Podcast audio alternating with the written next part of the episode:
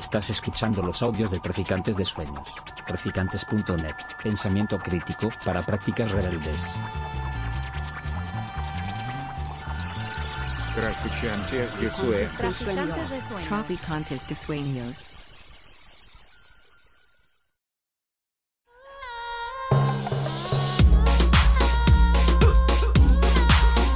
Nociones Comunes, Universidad Experimental de Madrid.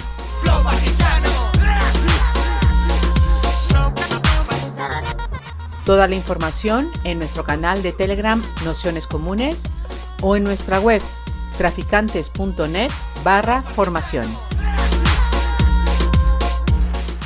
Bienvenidos, bienvenidas, bienvenidos a este curso grupo de lectura sobre Rafael Chirves, que ya sabéis, bueno, venimos dándole vueltas a, la obra de, Chirves desde hace ya eh, cinco sesiones y siempre con la intención de hacer una mezcla, ¿no? un encuentro con lo que es la crisis de la democracia española en todos y cada uno de los aspectos que hemos visto y, siempre con ese telón de fondo de amargura que tiene Chirves, de, traiciones, de historias inconclusas, de, del no haber sido lo que, lo que podía haber sido. Y bueno, pues en ese, en ese camino un poco nos hacíamos la pregunta eh, también de, la crisis española y de la crisis de la democracia española a día de hoy, ¿no? Es decir, un poco la pregunta de cuáles serían los temas, las bases sobre las que Chirves escribiría eh, ahora ¿no? en, eh, las novelas que, pudiese eh, seguir publicando en estos, en estos momentos. Entonces, bueno, pues pensábamos que, podía tener cierto, cierto sentido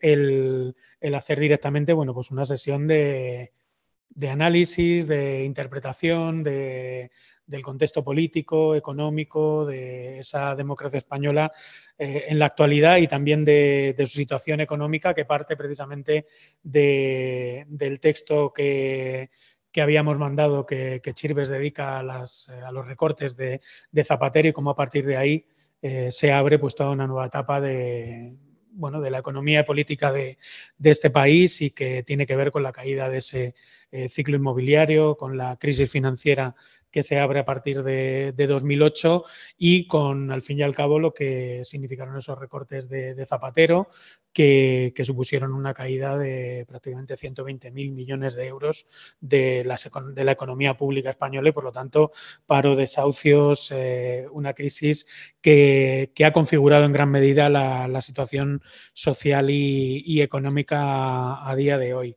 En la última sesión comentábamos que que Alta Marea había sacado este librito que se llama Sentir o Desestabilizar, Crónica Contracultural de la Transición, donde hacen bueno, pues un repaso de, de lo que fueron, aparte de una larga introducción, un repaso de, bueno, pues de textos de, de, Chirves entre el año 75 y 80, muchos de ellos con un trasfondo bastante político. ¿no? Y recordaba, nada, me he leído tres o cuatro textos ahora que lo he cogido, uno de los debates que teníamos, eh, yo creo fue el último día, sobre el peso de lo político y la cultura, o la política y la cultura en, en Chirves, y él precisamente a partir de la deriva que tiene el diario El País a finales de, de los años 70, pues hace una bueno, pues un balance crítico sobre, sobre eso, ¿no? Y, dice eh, la política por cultura, es decir, cómo eh, la cultura, entendida como prácticamente cultura con, mayúsculas, empezó a sustituir de alguna manera a la, política y, como veíamos aquel día en Chirves, política y cultura, si se quiere, eh, son prácticamente una, misma cosa. Yo creo que esto salía lo comentabas tú con lo de, o salió con lo de Almudena Grandes, ¿no? Con el qué representan cada una de las dos figuras y qué representan en la, actualidad cada una de las dos figuras.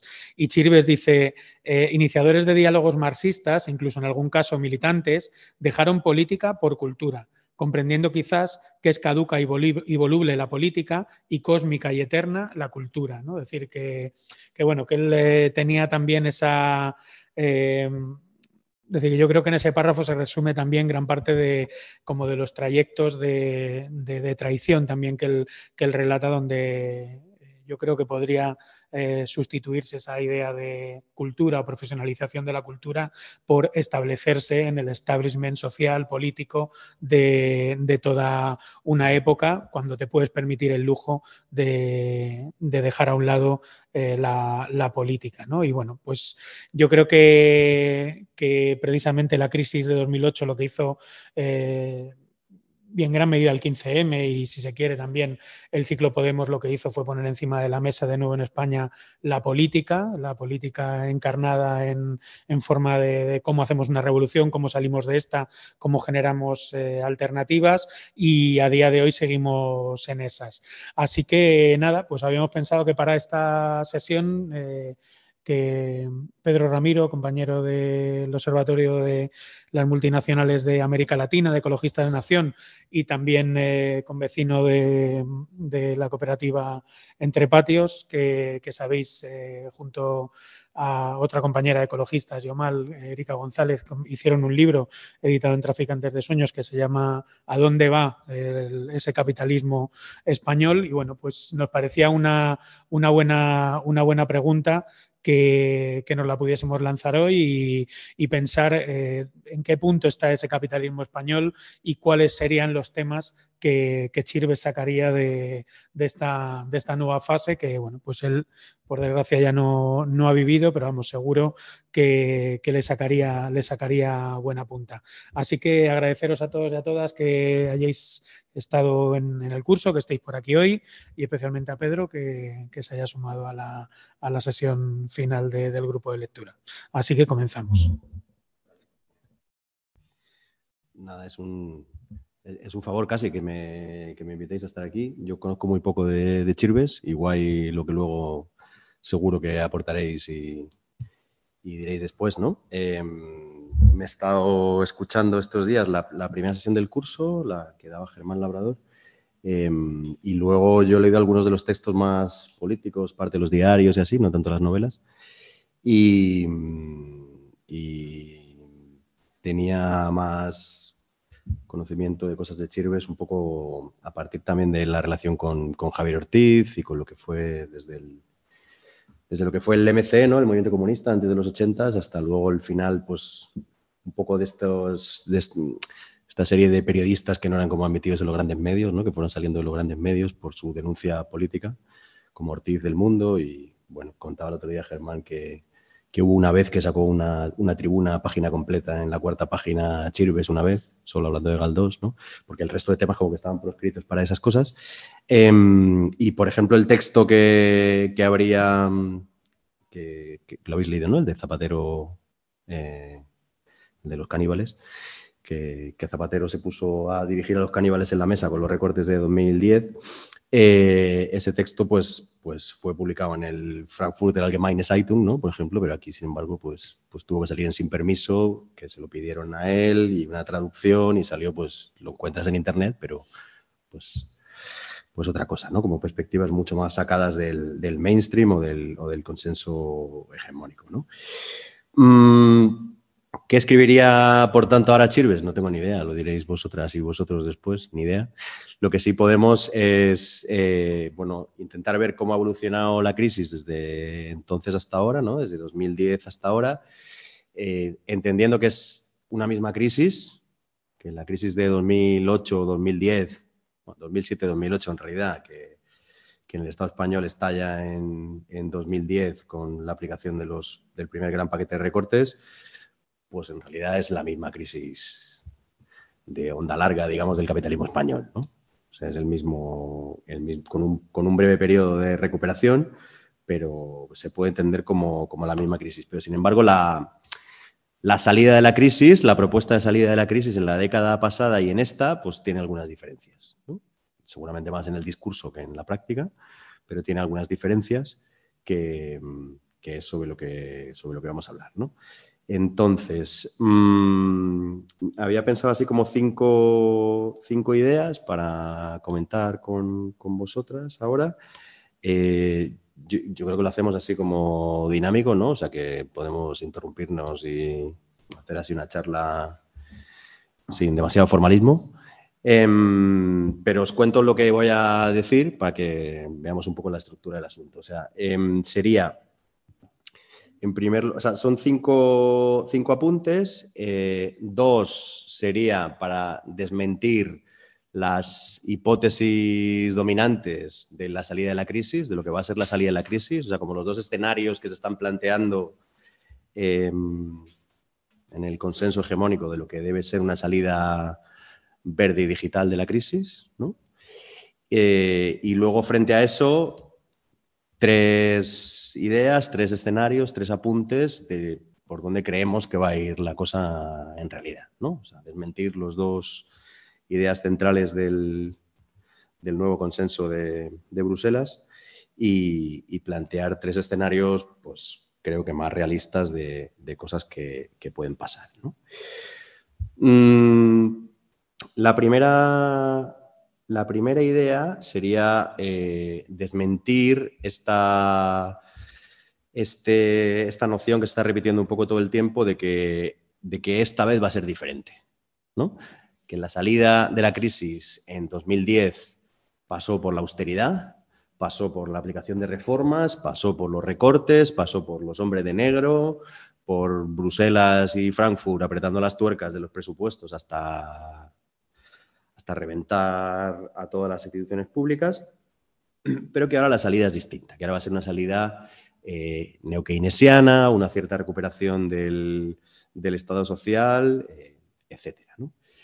Bueno, ahí... Mmm, es verdad que en un primer momento, bueno, me estoy saltando como el final de la crisis anterior, si queréis hablo un poco de eso. El, que hablaba Pablo antes, el libro nuestro de ¿A dónde va el capitalismo español? está publicado en 2019 y tiene el, hace un recorrido de lo que es el, el, modelo español, el modelo económico español hasta ese año, hasta antes del estallido de la pandemia, justo antes. ¿no? Se publicó en noviembre y diciembre de 2019 y la pandemia en febrero de 2020.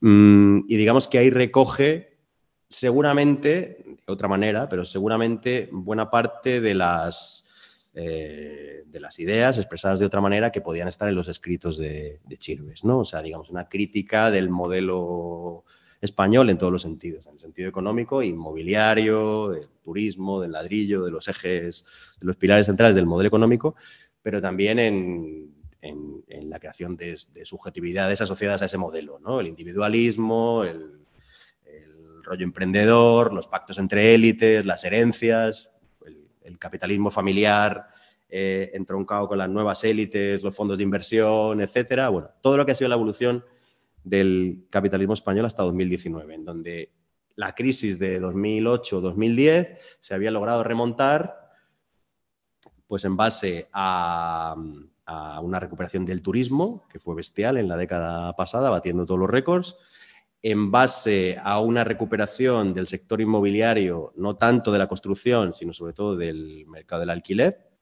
Ahí el, estudio más reciente y de referencia es el de Pablo, que acaba de salir en Traficantes de Sueños, en Democracia de Propietarios, un poco eh, recogiendo todo ese ciclo eh, actualizado, todo lo que ha sido esa reactivación del inmobiliario, pero no de construcción de obra nueva, sino de alquiler, y no solo residencial, sino de oficinas, hoteles, centros logísticos, etcétera. O sea, no ya tan vinculado a la, no solo vinculado a la vivienda privada, sino a, más cosas del, del, inmobiliario. Y luego también a los réditos de, del proceso de internacionalización emprendido en las dos décadas anteriores. Por decirlo así de manera sencilla, las grandes empresas españolas se convirtieron en multinacionales desde finales de los 90 hasta la crisis de 2008, en lo que en la bibliografía neoliberal se llama la década dorada, 10, 12 años de expansión del beneficio brutal, compra de empresas, sobre todo en América Latina, y de ahí ir a otros países, Europa del Este, Estados Unidos, algo China y demás. Y cuando llega la crisis, pues claro, eso les permite vender un montón de activos, tener un montón de, digamos, de filiales de las que deshacerse y con eso, pues cubrir las deudas más o menos, ¿no? Entonces, es una mezcla de reactivación del turismo, reactivación del inmobiliario, réditos de la internacionalización y, por supuesto, eh, apoyo público eh, brutal, ¿no? Sobre todo el Banco Central Europeo con los programas de, inyección, de, compra de deuda empresarial, ¿no? De expansión cuantitativa. Eso es lo que hace que se recuperen los beneficios empresariales a pesar de que los salarios siguen cayendo, se va extendiendo la desigualdad, etc. Y con eso llegamos a finales de 2019, principios del 20, en donde se empiezan a atisbar signos de agotamiento en el capitalismo español. ¿no? Pues ahí, ahí quedaba recogido en el libro en algún sitio. Empieza a caer la compraventa de pisos, empiezan a estancarse los beneficios empresariales. Bueno, se empezaba a ver. Eso termina de... Esa, crisis eh, orgánica, podríamos decir, del, modelo español que se estaba alarmando, eh, salta, quiebra completamente con el parón global de, las cadenas de valor, ¿no? o sea, toda la interrupción del modelo económico que supone el, estallido de la pandemia en, 2020. Y ahí se plantea una salida de la crisis. O sea, todo este recorrido era para decir que es un momento comparable, con montones de diferencias, pero comparable en tanto que punto de inflexión de lo que puede ser la crisis económica. En 2010 fue la prima de riesgo disparada, eh, todos los mercados financieros atacando la deuda española que podía quedarse el Estado español sin dinero para pagar los funcionarios al mes siguiente, ¿no? con el con la subida de la prima de riesgo y en ese momento la salida de Bruselas y Frankfurt aceptada por Zapatero fue pues, unos recortes brutales que se fueron aplicando luego durante toda una serie de años. ¿no? Recortes, más, más rescates, más socialización de pérdidas, más eh, compra de los activos tóxicos de los bancos y en realidad asumirlos como pérdidas por parte del Estado, etcétera, etcétera. Bueno, cuando estalla la, la pandemia, lo que se plantea como salida de la crisis, que viene siendo durante los dos años siguientes, ¿no? 2000, es más o menos dos años, entre mm, esto, el 8M, marzo de 2020 hasta febrero de 2022, que estalla la guerra de Ucrania, ¿no? En esos dos años se plantea una salida de la crisis sin recortes, se dejan en suspenso los, los famosos em, los techos de gasto, los, límites al endeudamiento público, o sea, todo lo que había sido eh, pues en todas las instituciones públicas, ¿no? Que no te, si tienes superávit no te puedes gastar ese superávit en gasto social, no, tienes que dedicarlo a pagar deuda, ¿no? Por ejemplo, era una de las, la ley Montoro en su momento y demás, ¿no? Em, eso queda en suspensión y no solo se permite un mayor endeudamiento público, sino que hay un montón de creación de dinero por parte de las instituciones europeas, sobre todo por parte del Banco Central Europeo. ¿no? O sea, se crea dinero de, la nada vía deuda, pero en realidad es una patada para adelante al balón porque es una deuda impagable absolutamente, ¿no? pero formalmente es deuda, pero en realidad es crear un dinero que nunca se va a pagar, ¿no? meter un dinero en, el mercado. Em, la, idea es eso, crear un montón de dinero y aumentar mucho los niveles de endeudamiento saltándose las propias reglas de la Unión Europea y dejándolas en suspenso, que siguen en suspenso. Todavía el pacto de estabilidad y crecimiento no ha sido reactivado. Se habla de que para el año que viene lo pueden reactivar, veremos. Mm, y toda esa, toda esa eh, cantidad de dinero se dedica sobre todo a rescatar al gran sector empresarial. Eso, en el caso español, pasa en primer lugar por los, eh, por los famosos ERTES, ¿no? que en realidad es una subvención de costes laborales, que es verdad que ha servido también para que muchas pequeñas y medianas empresas no se vayan al garete, pero que sobre todo también ha servido para que las grandes empresas se ahorren los costes laborales durante mucho tiempo, ¿no? todas, sus, todas sus plantillas. Eh, una subvención de, costes laborales, pero que tiene luego montones de... Eh, de ramificaciones más, desde los, los avales del Estado a los créditos del ICO, ¿no? créditos de los bancos a las empresas que son avalados por el Estado. Si las empresas no pagan, respalda el Estado. ¿no? Esos son los avales del ICO famosos.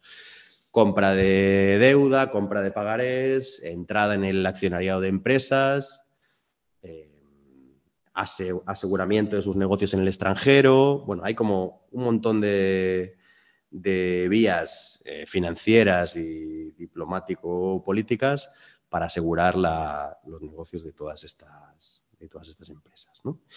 Mm, Entonces, en, ese, en esa salida de la crisis, lo que se promete entonces, y todavía se sigue diciendo ahora, es que no va a haber hombres de negro. Hombres de negro, recordáis, era como el símbolo del FMI, eh, la Comisión Europea. ¿Quién era la Troika? El FMI, la Comisión Europea y, el Banco Central Europeo y el Banco Central Europeo. Lo que era la Troika en su momento, que luego le quitaron el nombre, o sea, como los poderes financieros de Europa Central, eh, pues digamos, estableciendo las condiciones en las que todos los países tienen que aplicar reformas para recibir el dinero, pues en este caso serían los fondos europeos, ¿no? Se plantea una salida de inyección de dinero a los países más afectados por la pandemia, que sobre todo son Italia y España, eh, una inyección masiva de, fondos eh, públicos, aparentemente sin condicionalidad. Esa es la, idea. En este caso no va a haber condiciones, no va a haber hombres de negro. Y en realidad ahora lo estamos empezando a ver y lo vamos a ir viendo más en, los próximos tiempos. En realidad, claro que hay una condicionalidad eh, seguramente más suave o menos fuerte que en, que en la década anterior, pero por supuesto que hay una condicionalidad. ¿no? O sea, la reforma laboral, que es como uno de los hitos de ese de esa condicionalidad para recibir los fondos europeos. La otra reforma es la de las pensiones. Son las dos grandes reformas que, están, que son una condición sine qua non para poder recibir los, fondos europeos. La reforma laboral, pues digamos, en lo esencial, blinda lo que era considerado gordo por los grandes poderes económicos financieros. La indemnización por despido, los salarios de tramitación, etc. Es verdad que sirve para transformar también muchos contratos temporales en indefinidos, pero digamos en lo, esencial no toca el, mercado laboral, al revés, lo, blinda. Y en la reforma de las pensiones, pues pasa tres cuartos de lo mismo. Eh, blinda la jubilación a los 67 años y le pega de nuevo una patada para adelante a los recortes. No son recortes que se vayan a aplicar hoy, son recortes que se van a aplicar, pues ya no me acuerdo, en 27 o no me acuerdo, dentro de 5 o 6 años, acaba con la reforma de ahora, eh, que establecen un, cambio en el periodo de cálculo de la pensión que hace que vaya a ser menor la pensión, pero no ahora, sino pues dentro de cinco o seis años, no me acuerdo. Entonces son como recortes eh, en diferido. Es decir, que esa, primera idea de que va a ser una salida sin recortes, sin condicionalidad, sin hombres de negro, pues en realidad no es así. Es una, es una salida de la crisis vía deuda, vía creación de un endeudamiento masivo eh, que supera con mucho, pues no tengo ahora mismo el dato, pero ya supera con mucho los niveles de endeudamiento que había en 2008, ¿no? con la crisis financiera, con el crack de 2008. Ya estamos en niveles de deuda muy, muy por encima de esos. Em, y que eh, bueno, y que sigue consolidando esta idea de, la deuda como, forma de gobierno, ¿no? En, la década anterior de una manera mucho más visible, ahora de una manera, digamos, mejor comunicada, han, aprendido que los recortes no pueden ser tan, tan frontales, digamos, pero siguen, siguen estando ahí.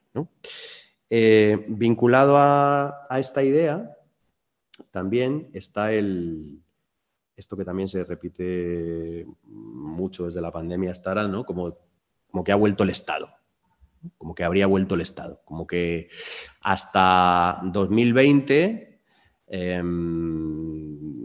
en lo que se ha llamado el neoliberalismo, que habría muchas diferencias según los contextos y sitios de lo que significa realmente ese modelo, pero bueno, hasta 2020 eh, tendríamos el neoliberalismo y 2020 en adelante, pues bueno, ese neoliberalismo estaría, digamos, tocado y volverían los estados con esta visión neo-keynesiana de la economía, es decir, recuperando su capacidad de intervenir en la economía en la economía, en la política, en, la sociedad. Este, esta especie de vuelve el Estado o incluso, se podría llegar a decir, incluso en parte el Estado social, incluso y demás, esto del escudo social y demás. Em, en realidad tampoco, pues tampoco es así, ¿no? Habría que desmentir habría que desmentir esa idea porque el Estado no, no, ha vuelto de ningún sitio porque nunca se fue. O sea, la, expansión de los grandes capitales, no solo a nivel nacional, sino a nivel internacional, eh, por todos lados, en el caso del capitalismo español es clarísimo, no se entiende sin una alianza permanente con, con el Estado, con el Estado-Nación español. O sea, no, no, no, no es un apoyo, una colaboración o un ir al lado, es que es directamente eso es la, verdadera alianza público-privada, ¿no? se habla muchas veces de esta idea de alianza público-privada, ¿no? Colaboración público-privada. En realidad, la, verdadera alianza público-privada realmente existente es la del Estado central con los grandes capitales. Esos están en una alianza eh, permanente, ¿no? Siempre lo han estado, se ha, se pues, bueno, en, mucha literatura, sobre todo hasta principios del siglo XXI, se, se llegaba a decir poco menos que que el Estado casi que había desaparecido, ¿no? que había una especie de poderes en la sombra, amos del mundo, grandes capitales que son los que, se sigue diciendo todavía, son los que gobiernan el mundo eh, y que los estados serían como la víctima de eso. ¿no? Los estados soberanos han perdido toda su capacidad de intervenir porque los grandes capitales los han... Los han el poder económico se ha comido el poder político, digamos. Pues la realidad es que han ido de la mano, no, no, existe esa, confrontación entre uno y otro, no, no se explica, son una misma clase político-empresarial. Pues esto daría para otro, otra charla en sí misma, ¿no? Pero eh, han, ido, han ido siempre de la mano. Mm, no solo a nivel político, no solo a nivel económico, no solo a nivel cultural, que es como claro, ¿no? En la creación de imaginarios, de narrativas, de subjetividades, sino sobre todo, que seguramente es hasta casi lo más importante, a nivel jurídico. O sea, mientras, mientras se ha desregulado mucho el Estado social, los derechos sociales, los derechos ambientales, culturales, laborales, económicos, se ha re-regulado muy fuertemente los derechos del gran capital. Mientras se han ido destruyendo todo tipo de normas que garantizan derechos sociales, se han ido creando todo tipo de normas que garantizan negocios empresariales a la vez. Miles y miles de normas, acuerdos de protección de inversiones, normas en las instituciones internacionales. Eh, los juristas lo llaman una hiperinflación normativa, una cantidad de normas tal que es imposible de seguirla en favor del gran capital. ¿no? Esto es, es, como menos conocido, en realidad.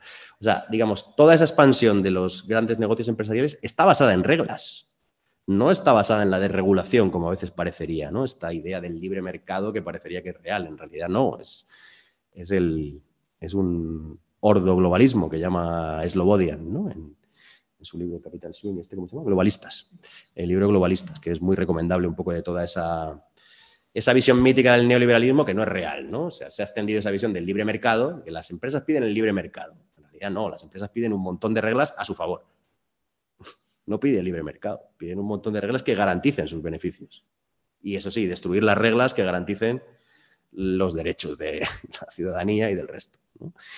Em, bueno, ¿por qué estaba diciendo todo esto? Porque el Estado no vuelve porque nunca se fue, pero es verdad que cambia su papel en la salida de la crisis post-pandemia. ¿Cómo?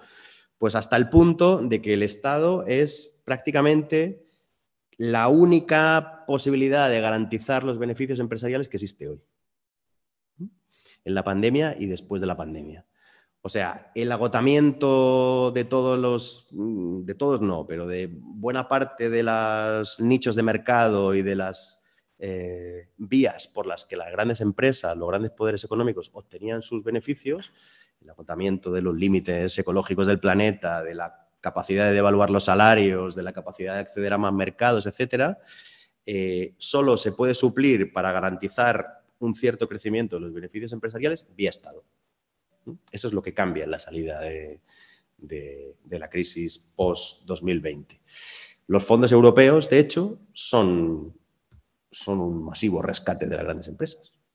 Es verdad que tienen también algunos pequeños apartados que garantizan también otro tipo de empresas y otro tipo de planes, pero en esencia son un, rescate de las grandes empresas a través de la creación de nuevos nichos de mercado y de la posibilidad de, bueno, pues de que vayan adaptándose a, sectores que están condenados a desaparecer, los combustibles fósiles particularmente, y, adaptarse a, nuevos mercados. ¿no? Mm, o sea que, digamos, esta idea que va muy asociada también a los fondos europeos en la pospandemia de la transformación del modelo productivo. Recordáis que los planes estos eh, de los fondos europeos, que durante dos años nos lo presentaban una vez al mes casi, ¿no? Eh, los planes de recuperación, transformación y resiliencia estaban muy vinculados a la transformación del modelo productivo, de, de esta vamos a ir mejores, vamos a aprender, vamos a cambiar y este modelo va a ser de otra manera. ¿no? En realidad, mmm, como dice, como dice bueno, un, otro autor, un divulgador climático que se llama Andreu Escriba, eh, es sobre todo un cambio de surtidor y no un cambio de modelo.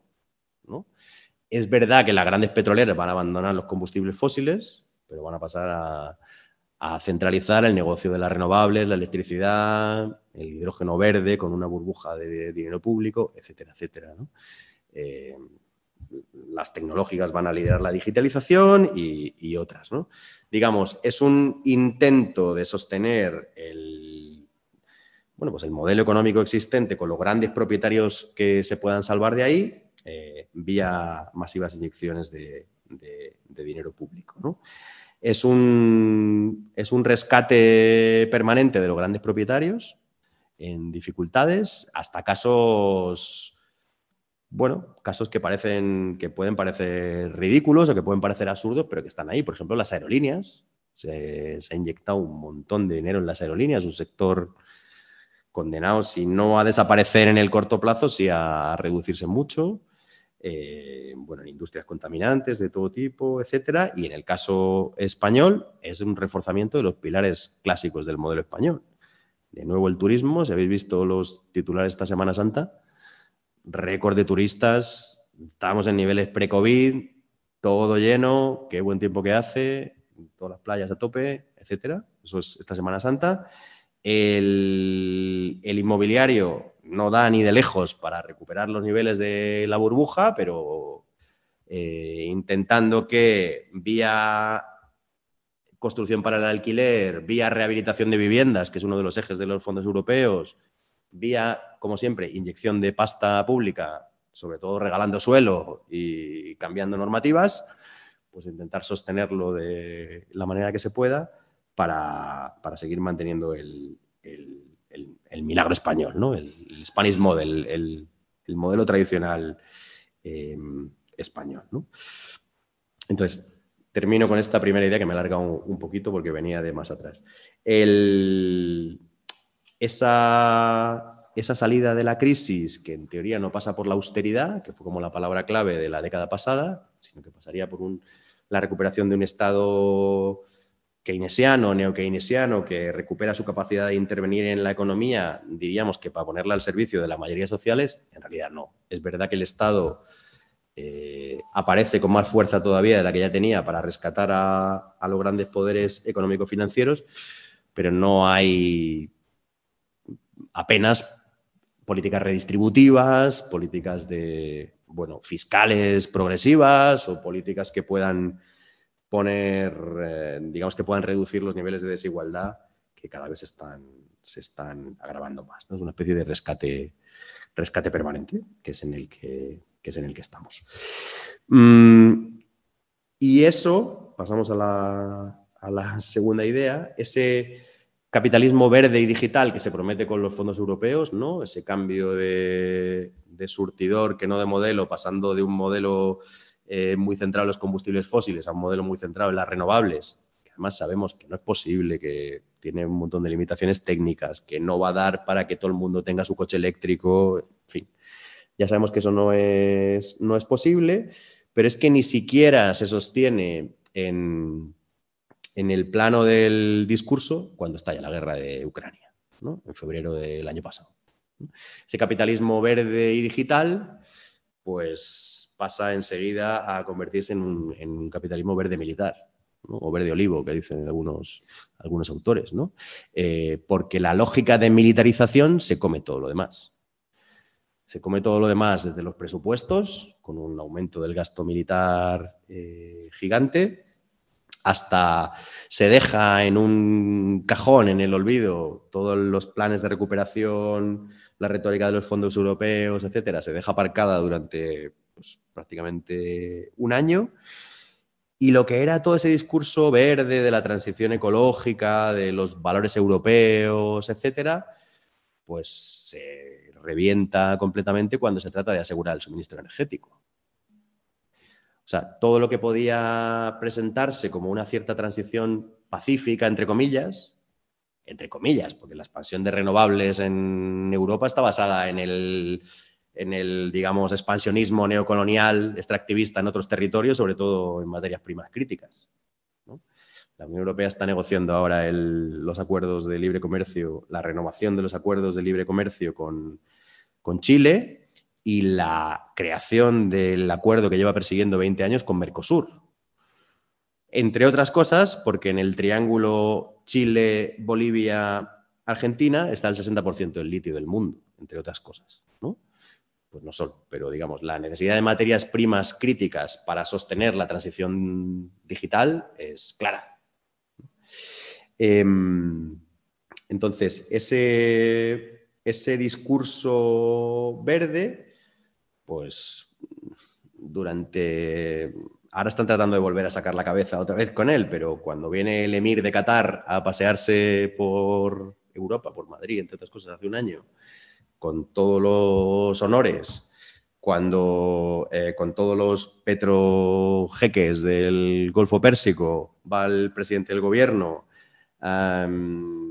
cuando cada vez, cuando se, cuando se produce una importación de combustibles fósiles como nunca, que ha hecho que se disparen las emisiones de, gases, de gases de efecto invernadero el año pasado. España el año pasado a, pues no me acuerdo, el 15, el 20% más de emisiones que años anteriores ha tenido. En los años de la transición verde y vamos a salir de esta de otra manera y esta vez va a ser diferente y, el Pacto Verde Europeo, que es el, el documento que guía un poco todo esto, pues eh, comprarle combustibles fósiles a todos los sátrapas del mundo, importar cada vez más gas de fracking de Estados Unidos, eh, cambiar la política exterior con Marruecos y con Argelia y, los derechos humanos pues en un cajón de la historia. ¿no? Ha llegado, es, bueno, han llegado a decir que, poco menos que los derechos humanos son pues bueno, una especie de lujo de un pasado, de lo que fue una Unión Europea en donde podía haber una consistencia pacífica entre capitalismo y democracia, y eso llevaba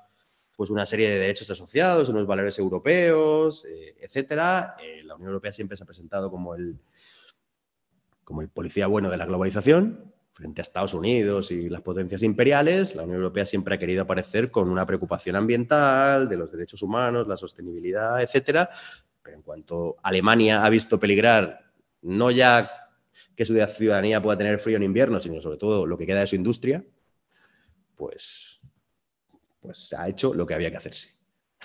Eh, comprar gas a Rusia hasta que se ha podido y hasta que no hasta que han reventado el, el, gasoducto y ya por otras cuestiones geopolíticas no han comprado más gas, pero, pero traer gas de donde fuera y como fuera para garantizar eso, ¿no? Es decir, que seguramente ese Green New Deal, ese pacto verde europeo, esa posibilidad de mientras va decreciendo los combustibles fósiles, va surgiendo un nuevo mercado de las renovables asociado al capitalismo verde y digital y va decayendo un proceso y subiendo el otro de forma más o menos pacífica y guiada por criterios de mercado, que era un poco lo que pretendía el mayor fondo de inversión del mundo, que es BlackRock, que fue contratado por la Comisión Europea en 2020 para dirigir la salida de la crisis. ¿Mm? BlackRock es el, mayor accionista del IBEX 35, que tiene acciones, participaciones significativas importantes en todas y cada una de las 35 empresas del IBEX, em, y que es el que ha dirigido la salida verde y digital de la, de la Unión Europea, fue contratado por la Comisión Europea Mm, pues digamos, tenía preparado ese cambio de nicho de negocio, ¿no? Guiado por, por, criterios de mercado. Pero eso, pues, con, el, con la invasión de Ucrania por parte de Rusia, pues cambia todo el escenario y más que lo va a cambiar en los próximos tiempos, ¿no? Con todas las, tensiones geopolíticas, los conflictos, digamos, si no guerra, entre potencias imperiales y, bueno, el cambio de, hegemonía a, a nivel mundial, ¿no? Mm, es esta idea de, de Borrell, que no sé si seguro que habéis oído, lo dijo el año pasado, de esta idea del jardín y la jungla. ¿Lo ¿Conocéis? Borrell salió el año pasado diciendo en el, en el Parlamento Europeo, Borrell es el vicepresidente de la Comisión Europea y el representante de política exterior y, todo esto fuera, eh, salió diciendo que los... Es casi literal, que los europeos hemos construido un jardín a la francesa, un jardín ordenadito, limpio, con sus flores, bien colocado y demás, pero que ahí fuera está la jungla. Entonces, si la jungla viene y se va comiendo el jardín, pues tenemos que defender el jardín. Esto lo ha dicho el, el representante de la política exterior europea ¿no? y, y, vicepresidente. Y eso en realidad es la, la, salida, la salida de la crisis que se está planteando, ¿no? Un reforzamiento de los controles migratorios, reforzamiento de la Europa fortaleza, redoble del extractivismo neocolonial en otras partes del mundo para traer las materias primas, alimentos, combustibles, eh, mano de obra si es necesaria, etcétera, que, requiera el metabolismo económico europeo para seguir funcionando, eh, pero asegurando el blindaje de los intereses de los grandes propietarios, que es de lo que queríamos, a donde queríamos, a donde querían eh, llegar, ¿no? Entonces, seguramente esos, esos valores europeos, ese, que está hasta en la, en la, Carta Fundacional de la Unión Europea, ¿no? en la, carta, la Carta de Derechos Sociales y demás, pues, pues es, son, son, difícilmente recuperables en, el contexto que se viene. Este año se cumplen 75 años de la Declaración Universal de Derechos Humanos, del 48, eh, que sabéis que es del consenso post-Segunda Guerra Mundial. No sabemos qué puede pasar con, con toda esa serie de, de, declaraciones internacionales, pactos y tratados globales, pero como poco están en un cajón, si no, están, si no son papel mojado ya, ¿no? Seguramente estamos ante nuevos consensos que irán saliendo en los próximos tiempos, eh, en ese, ya digo, cambio de hegemonía a nivel mundial, cambio de, del hegemón de Estados Unidos a, China y el papel de Europa, pues un poco entre, entre medias, con una redefinición de todo su, de, todo, su, de todo su proyecto. Mm, ¿Cómo vamos de tiempo? Llevamos un rato ya. Vale, eh, frente, a estos, frente a estos dos escenarios, que sería un poco la, la crítica de la, de la visión hegemónica de salida de la crisis, pues seguramente se plantean otros, otros tres escenarios que están interrelacionados, que, que, están mucho más ajustados a lo que, a lo que, seguramente, a lo que seguramente vamos a ver. Eh, y que tienen que ver con una crisis con una crisis multidimensional que no se puede resolver en términos capitalistas a medio y largo plazo, con una inestabilidad permanente y con un auge de la conflictividad social. Aunque ahora no, no parezca o no se vea tanto, aunque bueno, que no parece no se ve tanto, es una forma de hablar porque al otro lado de los Pirineos pues, ya, pues vemos cosas, ¿no? Pero, pero que seguramente tiene que ver con estos tres escenarios más que con las, con las visiones que se trasladan desde, desde el mainstream. Eh, como digo, una, una crisis multidimensional, en, en, primer lugar, que, bueno, no, no, no me detengo mucho en esto, pero en donde las, las, la posibilidad de, o sea, digamos, se ha hablado muchas veces de, de, del fin del capitalismo. Hace más de un siglo que se viene hablando de que el capitalismo es insostenible estructuralmente y se va a caer en breve. Así empieza el libro de Strick, por ejemplo, el de, que ha publicado también Traficantes de Sueños, eh, cómo, cómo, será el fin del capitalismo, cómo terminará el capitalismo, o algo así se llama. ¿no? Eh, y dice, bueno, es verdad que se lleva diciendo un siglo que el capitalismo está tocado de muerte y que se va a caer, pero es que esta vez está tocado de muerte y se va a caer. ¿no? Eh, ¿Qué es lo que cambiaría esta vez? Y esta vez no es este año ni el pasado, estamos hablando de un proceso, pues seguramente, pues, no sabemos, de décadas, ¿no? Pero pero más rápido de lo que parece. ¿Por qué es distinto esta vez a, todas las veces anteriores y por qué esta vez esa crisis estructural del capitalismo que lleva, eh, como dice Harvey, en la salida de cada crisis lleva el germen de la siguiente crisis? ¿no? O sea, uno sale de la crisis con una burbuja financiera hasta que explota, o con una burbuja inmobiliaria hasta que explota, o con depredación del territorio hasta que te revienta, o con devaluación del salario hasta que tienes una revolución, en fin. Em, esa crisis estructural, ¿por qué va a ser eh, diferente en este caso? Bueno, pues sobre todo por, el, por los límites biofísicos del planeta, sobre todo. Es lo que marca la diferencia con, con cualquier otra crisis anterior del, capitalismo. O sea, por un lado, con, el agotamiento de las posibilidades de expansión capitalista vinculados a los límites del planeta, el agotamiento de los cuatro baratos, ¿no? que llama Jason Moore, el agotamiento del trabajo, de alimentos, de energía y de materias primas.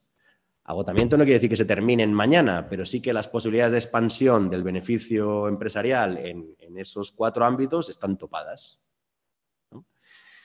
Eh, a, nivel, a nivel global. O sea, no, no cabe mucha más depredación ambiental, depredación de recursos, eh, no hay más fuentes de energía disponibles y la devaluación de la fuerza de trabajo pues difícilmente puede bajar ya más.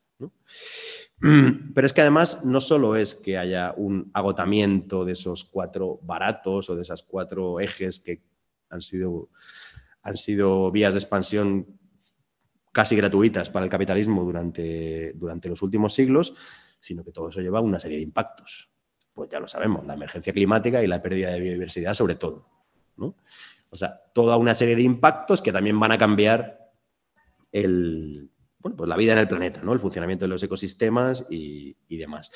Eso marca que esta crisis sea muy diferente a las anteriores, que sea una crisis que no tiene salida en términos capitalistas y que además tiene toda una serie de, dimensiones en las que se van agrandando los impactos negativos, ¿no? Empobrecimiento, desigualdad, endeudamiento, eh, pues diferencias entre clases rentistas y, y, el resto de la ciudadanía que no son propietarios.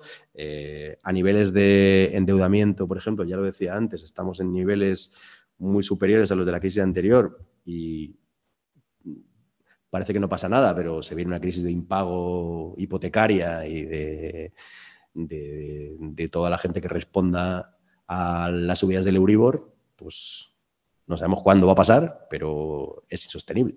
Los niveles en los que se están poniendo las, hipotecas para las personas eh, y familias endeudadas, pues, pues, pues permiten notear una crisis en el, en el horizonte. ¿no? Bueno, una crisis en todos los niveles, por supuesto en la reproducción social, por supuesto en las... Eh, bueno, eso, en todas las relaciones eh, sociales y una crisis que, no termina y una crisis que por lo tanto genera esta otra idea de una inestabilidad permanente. Parecería, que, parecería que el ciclo que ya se murió o que lo mataron del 15M y demás, el ciclo que podríamos llamar 15M Podemos o 15M, yo qué sé, eh, posibilidades del cambio, eh, Podemos, municipalismos, etcétera, que ya está eh, liquidado, pues seguramente hace unos años, parecía que está como que hay una cierta pacificación social, ¿no? Que está todo reenviado al, al teatro de lo institucional, al teatro de lo parlamentario, a que si Menganita o Pepito van en las listas, pero en realidad ese es el único debate posible que hay en la, nueva política, ha envejecido muy rápidamente y, parecería que se ha quitado el conflicto de la ecuación. ¿no? Parecería que se ha resuelto, se ha resuelto o se ha atemperado esa crisis. La desigualdad no, no, no, no se ve demasiado, ¿no? Es esto del consejero de, el consejero de Ayuso saliendo en rueda de prensa y diciendo, pues, los pobres que dónde están, que yo no los veo. Puede parecernos mm, absurdo y tal, pero es verdad que si uno... ¿Cómo? Ah, él realmente no los ve y seguramente hay, bueno, no sé cuánta gente que, tampoco los ve, depende de lo que considere, pobre, claro, ¿no? Porque ahí viene la, bueno, pues está... Eh, pues la idea también de Emanuel, ¿no? Emanuel Rodríguez de las clases medias, ¿no? O sea, como, eh, o sea, tú te estás empobreciendo mucho, porque el grado de empobrecimiento de, de las sociedades occidentales, de la española en particular, es claro, es estadístico, es así, pero pues sigue habiendo una consideración generalizada de que tú formas parte de esa clase media. ¿no? Los pobres son siempre los demás, ¿no? cuando en realidad hay un empobrecimiento generalizado, evidente. Eh, ahora además con la, con la inflación y la subida de tipos ya es como exagerado, pero bueno, es, un, es una devaluación salarial que viene teniendo pues como 15 años de, existencia. ¿no? pero, pero sigue existiendo ese pegamento de las clases medias, aunque se está deshaciendo por el, el, quiebre del ascensor social, de la meritocracia, de que si te lo propones puedes llegar donde quieras y tal. Pues bueno, cada vez se le están viendo más las costuras, a, se le están saltando las costuras más a, a ese modelo, sobre todo en la población más, más joven. Y está por ver, bueno, por dónde puede ir estallando ese derrumbe de las clases medias y ese fin de la, de la cohesión social, ¿no? que sería la, la, última idea. O sea, digamos, esa crisis multidimensional genera una, lleva de la mano una inestabilidad permanente y lleva larvada un auge de la conflictividad social que está ahí, que está a la vuelta de la esquina. A la vuelta de la esquina cuando es mañana, dentro de un año o dentro de cinco, ni idea. ¿no? Desde que pasó, eh, desde que lo que decía Chirves de los recortes de Zapatero hasta el 15M, pues un año. Pero esto no son matemáticas, no se sabe cuándo va a estallar la siguiente, pero por ponerlo en perspectiva histórica, desde, pues mira, el, el 12 de mayo de 2010 fue cuando Zapatero anunció las, el PAC en el Congreso y el 15 de mayo del año siguiente fue cuando, cuando estalló la cosa, ¿no? O sea, un año justo bueno, pues aquí no se puede, no se puede saber cuándo van a estallar esas, esas tensiones. Ya hay otros territorios y otras partes del mundo donde están estallando eh, por, por, todos lados.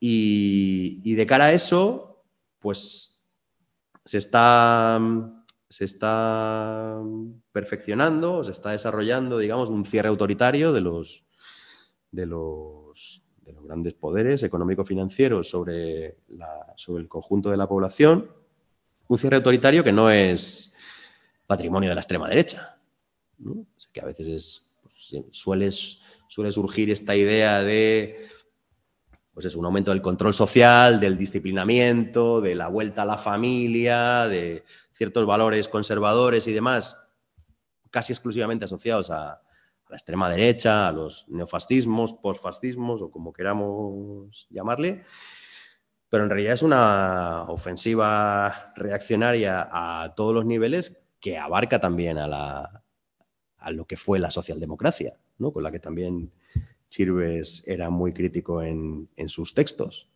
El viaje de Pedro Sánchez con Meloni hace 10 días, no sé si habéis visto porque ha sido en Semana Santa, pero ha estado con la principal jefa del ultraderechismo europeo que hay, eh, primera ministra italiana, de, de, colegueo, de sonrisas y de... Compartimos un proyecto común, sobre todo de cara al semestre de presidencia española de la Unión Europea, que es el segundo semestre de este año. Eh, y una semana después de haber estado Pedro Sánchez por allí, han decretado el estado de emergencia migratorio, Italia. No sabe dónde puede llegar eso, pero reforzamiento de las Mm, capacidades de la policía y del ejército para expulsar eh, personas migrantes y demás. ¿no? Bueno, un cierre autoritario que, que, que, se aplica a todos los niveles, contra los migrantes, los primeros, personas racializadas, los disidentes sexuales, eh, las personas pobres, por supuesto, pero que se, se aplica a todo, a todo el conjunto de la población si osa confrontar los intereses del poder corporativo. ¿no? Eh, una de las promesas de nuestro gobierno progresista era derogar la ley Mordaza.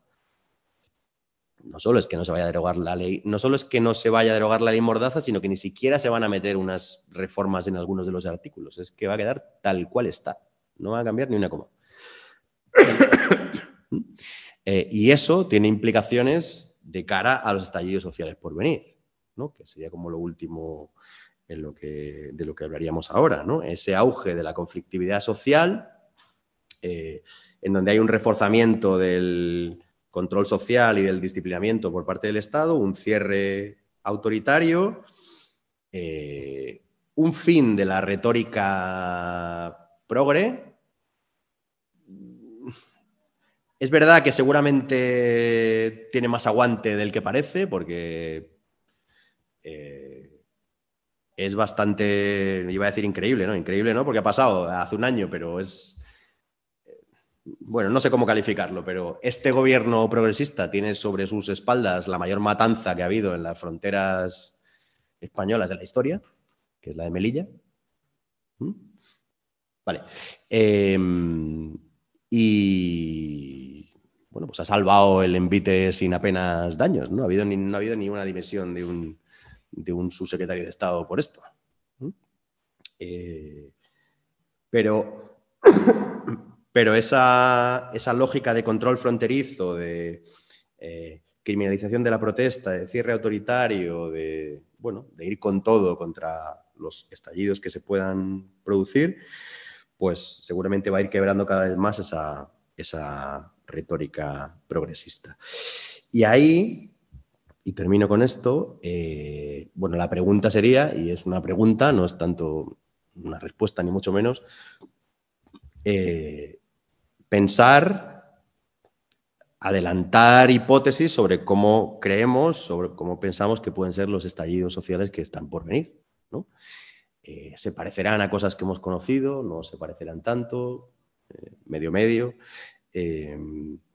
Seguramente como hipótesis mm, van a tener menos que ver con las tradicionales lógicas izquierdistas que con nuevos sujetos de los conflictos ecosociales que ahora pues seguramente no sabemos cuáles son, eh, vinculados a la tierra, al agua, a la alimentación, no hablo en abstracto, hablo de, pues, qué sé yo, macrogranjas, macroembalses, como en Francia, em, defensa del territorio, que puede pasar también por, o sea, tiene una parte, digamos, transformadora, emancipadora y tiene una parte neofascista, posfascista, rojiparda, como queramos llamarle, ¿no? De defensa del territorio, de mi, mi río, mi tierrita y tal, pero mío y para los míos.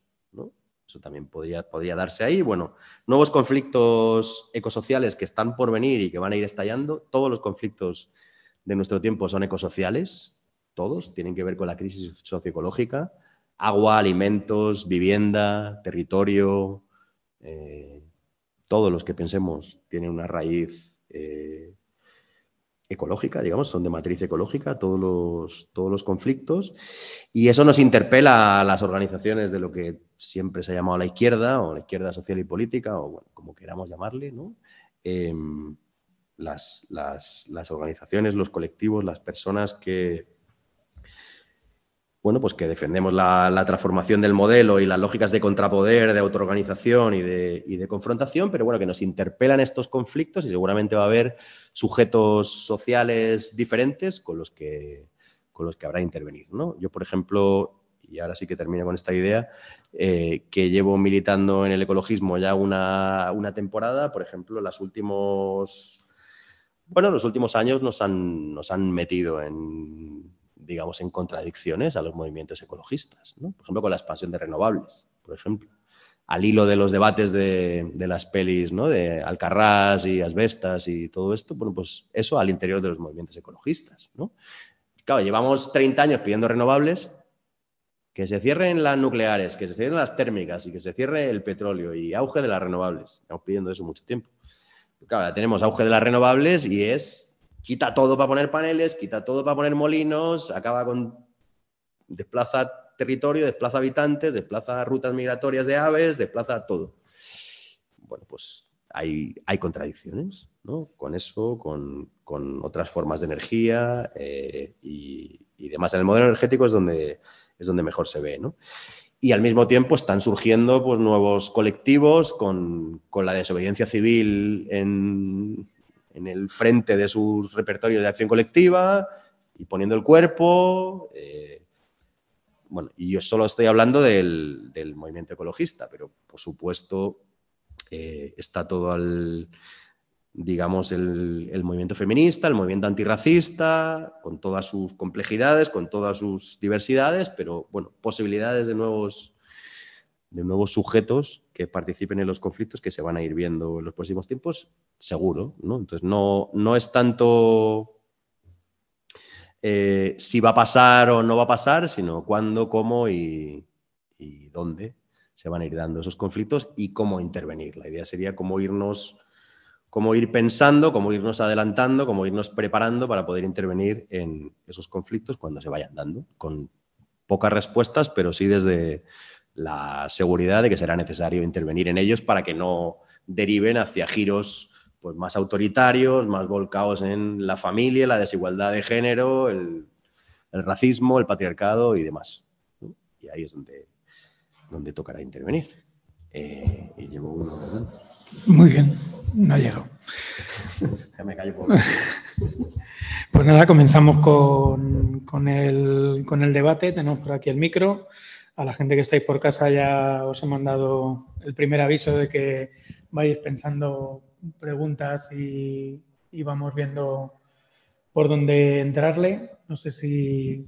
Bueno, esperamos un poco hay un montón de personajes de, de Chirves han salido, ¿no? El Emir de Qatar, el Jardín de Borrell, el Garruso, BlackRock. La rueda de prensa de Meloni con Pedro Sánchez diciendo, sonrientes, diciendo que están de acuerdo en las políticas migratorias de la Unión Europea y que van a trabajar codo con codo. Es decir, hay mucha historia de, de, traición y de, y de, encantamiento progresista sobre la política en, en todo lo que está pasando está pasando a día de hoy y bueno, yo creo que hay los de los que de los que se puede de los que se puede tirar. Así que nada, cualquier cosa. Sí, pilla el micro para que te escuchen en casa. Justo al hilo de lo que has terminado diciendo, de los conflictos que están apareciendo. Y es un, una reflexión y una pregunta para todos y es si no puede suceder que esos nuevos conflictos que se están dando en esta época sustituyen al conflicto clásico, que quizás es lo que se centraba más Chirves, que es el conflicto entre ricos y pobres.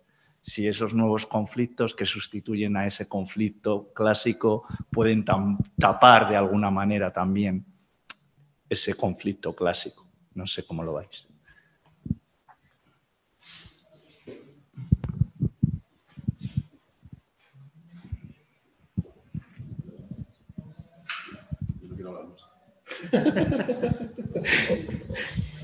Pues Vicente Lidia, que si queréis comentar algo.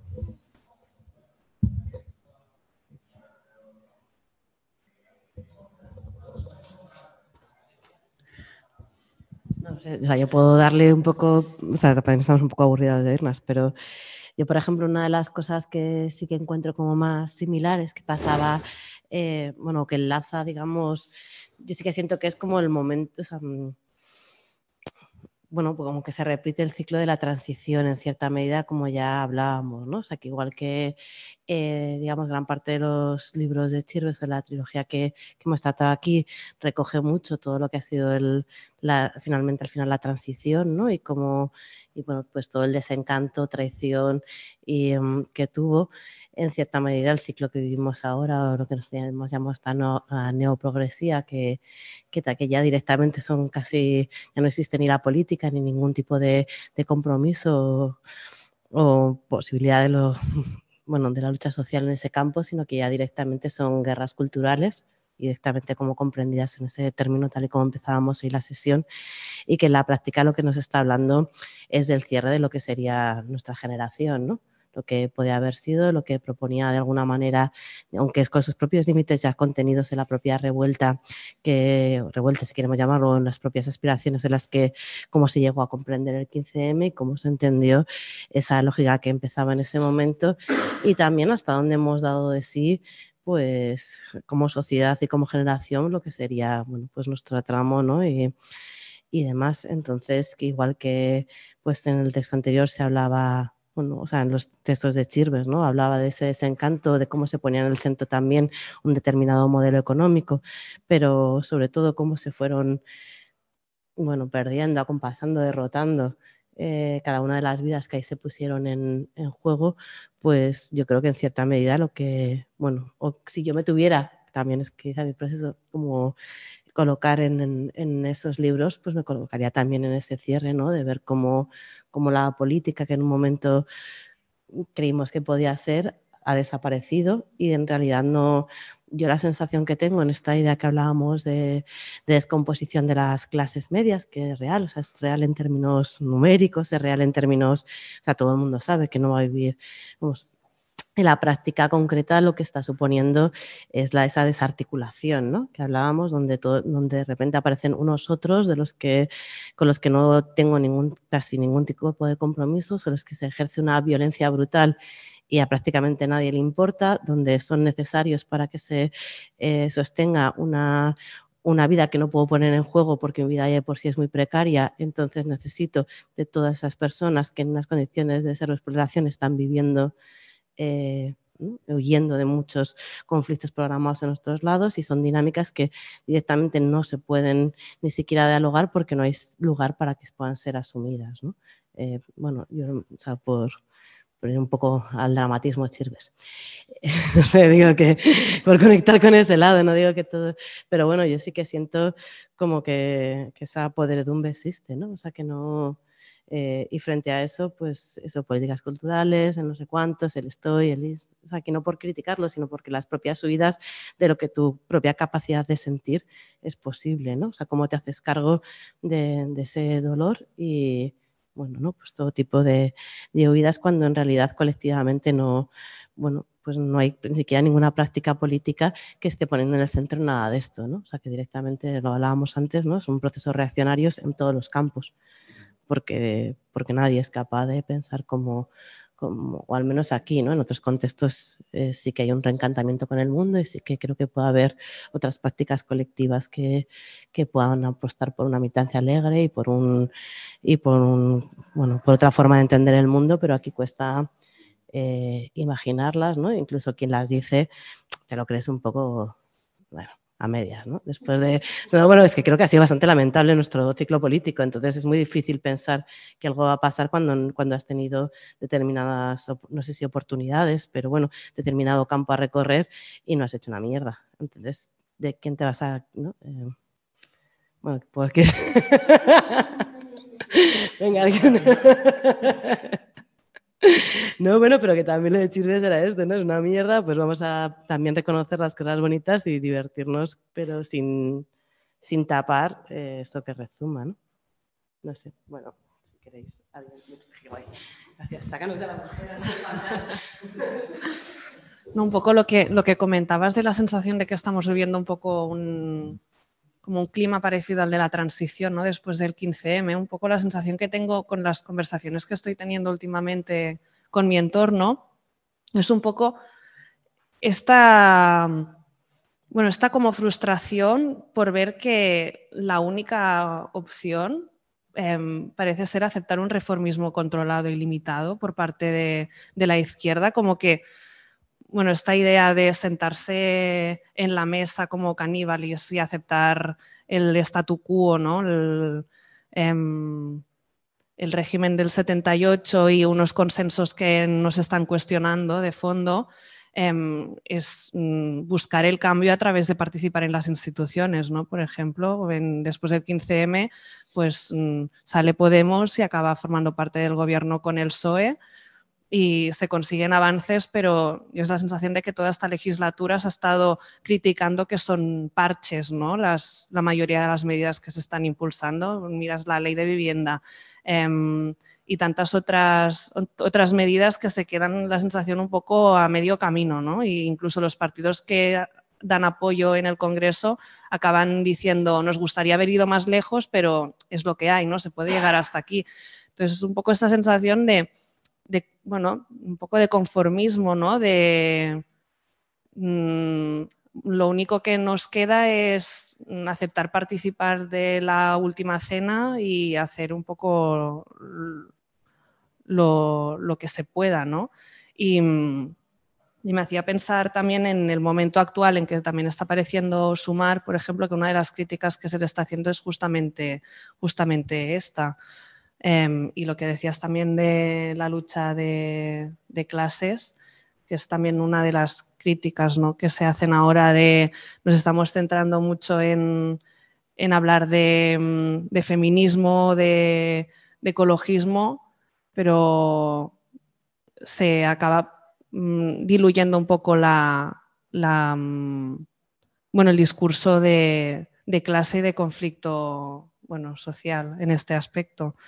Em, y lo que decías de la ley Mordaza que comentabas es que ni siquiera se han tocado algunos puntos, ¿no? Y justamente pasó esto, ¿no? Que es que Ray Bildu, por ejemplo, dijeron que no aprobaban la ley porque no era lo suficientemente ambiciosa y ahora estamos igual que hace cinco años, pero justamente luego se critica esto, ¿no? De decir, mm, es que no vamos lo suficientemente lejos y se acepta una ley de vivienda que no es lo suficientemente ambiciosa, pero es que luego con la ley Mordaza, por plantarse, tampoco tenemos ningún cambio. Entonces es un poco, pues yo veo un poco esa sensación de, bueno, como un callejón sin salida, ¿no? De aceptas lo que hay o tampoco se ve una perspectiva de poder ir más lejos.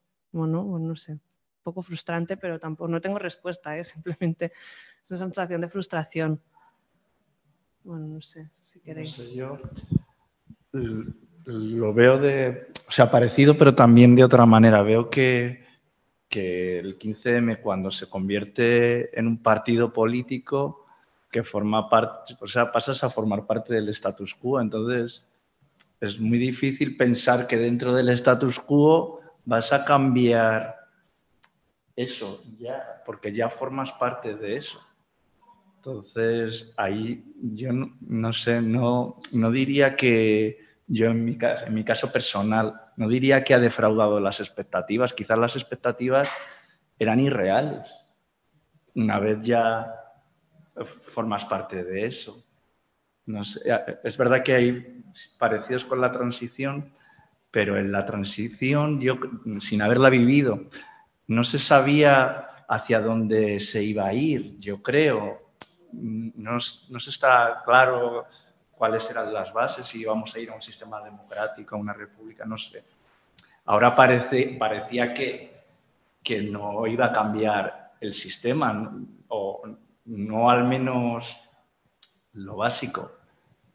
no lo sé creo que desde mi punto de vista ahí está como la diferencia, que ahí era como crear algo nuevo y sobre ese algo nuevo se defraudaron las expectativas. Creo que aquí había algo creado que,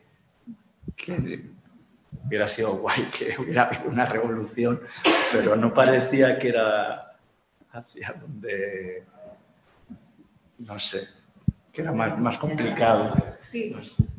Em, o, sea, o sea, sí, pero al, final yo recuerdo cuando el 15M yo iba una, al instituto, pero se hablaba mucho de democracia participativa, de hacer un cambio de la democracia institucional a la democracia participativa. Y yo realmente sí daba un poco esta sensación de querer transformar las cosas, ¿no? Se hacía una, una enmienda a la totalidad al sistema que teníamos.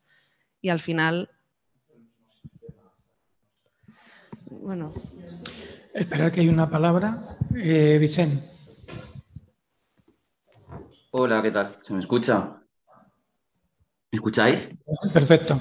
Ah, vale, perfecto. Eh, no, nada, era porque estaba un poco con este debate, ¿no? Bueno, simplemente unas cosillas se me estaban ocurriendo, que estaba reflexionando.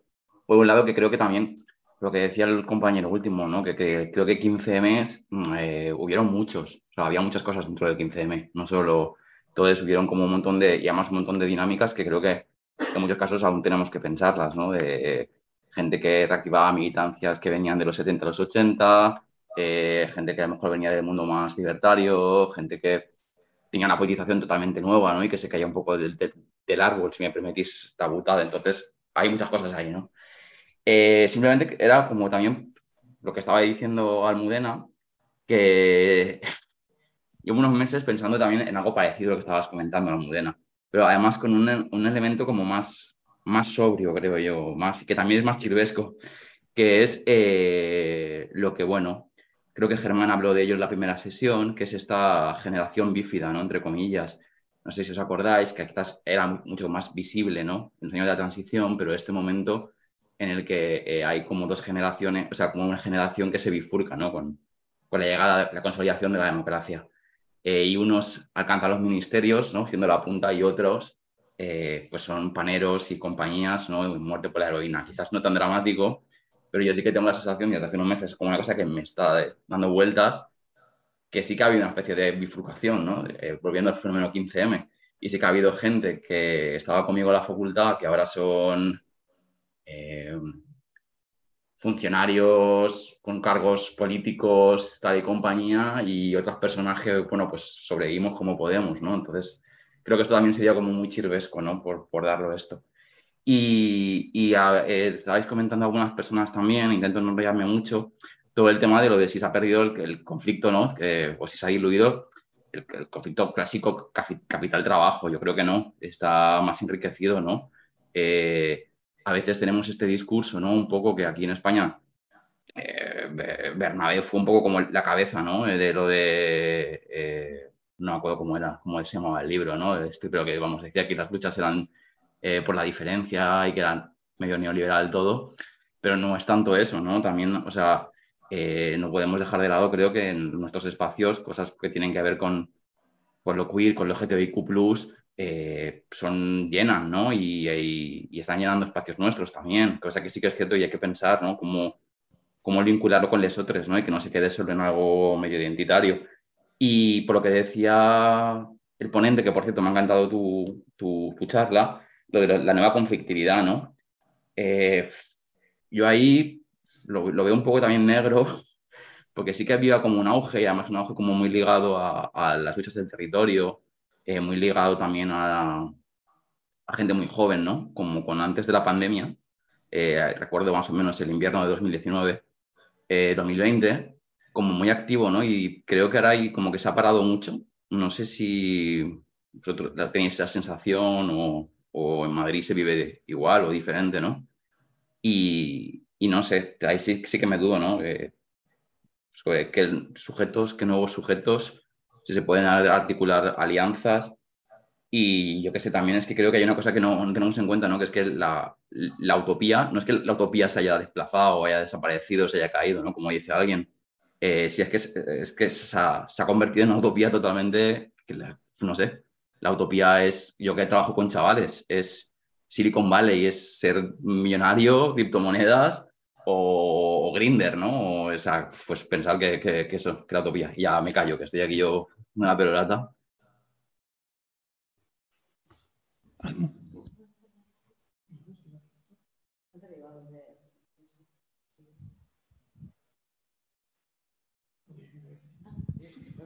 Yo sigo con lo mío, no yo qué sé. ah, no, no, por si acaso queréis como ir por otro lado.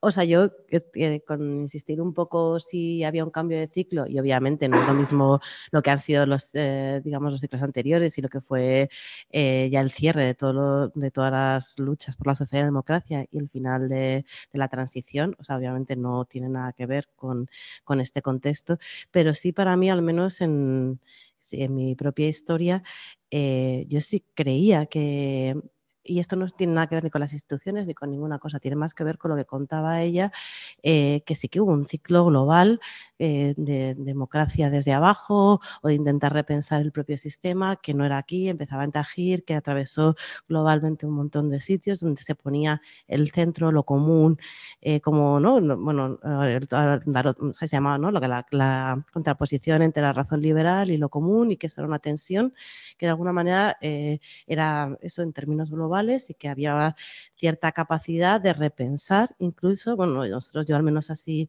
creí que era en un momento posible y en algunos contextos muy pequeños se, se llegó a dar, pues son, procesos constituyentes y procesos de, bueno, de, volver a repensar las, las democracias, si se quiere, que era un término incluso la gente que veníamos de, de movimientos antagónicos, movimientos sociales anteriores, no era tampoco parte del centro de nuestras propias discusiones, o sea que nosotros también nos vino un poco de, ostras, es posible repensar el marco donde estamos entendiendo las, eh, organizando la, vida social. ¿no? Eso como por un lado, y luego creo que también en términos generacionales del contexto español, pues lo que ha sido la propia transición y que todo eso está envejeciendo, ¿no? O sea, digamos, eh, una generación que no ha tenido que prácticamente rendir cuentas en, cuanto a su relación con el Estado, en cuanto a cómo se ha enriquecido, en cuanto a un montón de cosas, y que de repente llega la siguiente y se ve que tiene que redefinir en relación a sus padres en términos tal, el cómo quiere que sea. Y, en ese sentido yo creo que eh, pues lo que hemos visto ha sido una mierda sinceramente, ¿no? O sea, Pablo Iglesias empezaba como vamos a criticar y vamos a repensar el régimen del 78 y no te lo comes. No, o sea, y no es por la cuestión institucional, no es porque la institución, que todos sabemos que la institución es una mierda y no es el problema es Podemos, es lo que socialmente hemos sido capaces de crear conjuntamente. Entonces, porque, no, y porque eso es lo que luego te permite que haya cambios institucionales reales. A, a, mi modo de ver, o sea, no es, eh, no es el límite no es la institución, que siempre va a estar, la institución es la condensación de lo que la sociedad es capaz de pensar y decidir, a mi modo de ver, la condensación reaccionaria siempre, o sea, porque se estabiliza. Contigo misma. Solo, era esa pregunta. ¿No crees que, que te estás fustigando mucho?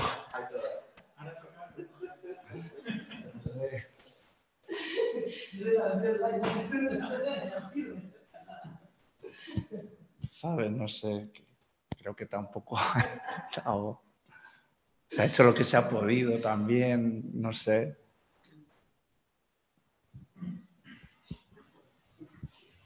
No Exactamente. ya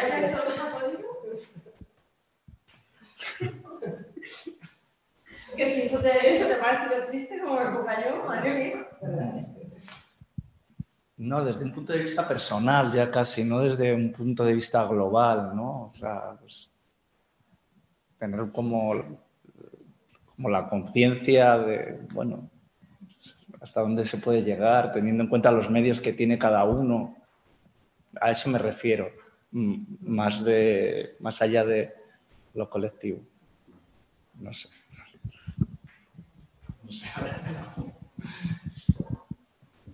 Que a mí una cosa que me parecía que se podía valorar con esto de qué escribiría hoy Chirves, decir, en, eh, yo creo que en, en las novelas se ve todo el rato y lo hemos estado hablando como las generaciones derrotadas, la desilusión, el desencanto, el no creerse, ¿no? Es decir, pues todo lo que fue también el, el ciclo progresista de la transición, de la victoria del PSOE del 82, y, y, yo lo que me preguntaba es, joder, los últimos, no sé decir, ocho o nueve años, eh, hay algo que, que, para mí era totalmente inaudito dentro del ámbito institucional de, de, la izquierda o en esas trayectorias progresistas de amplio espectro, que es la ilusión, ¿no?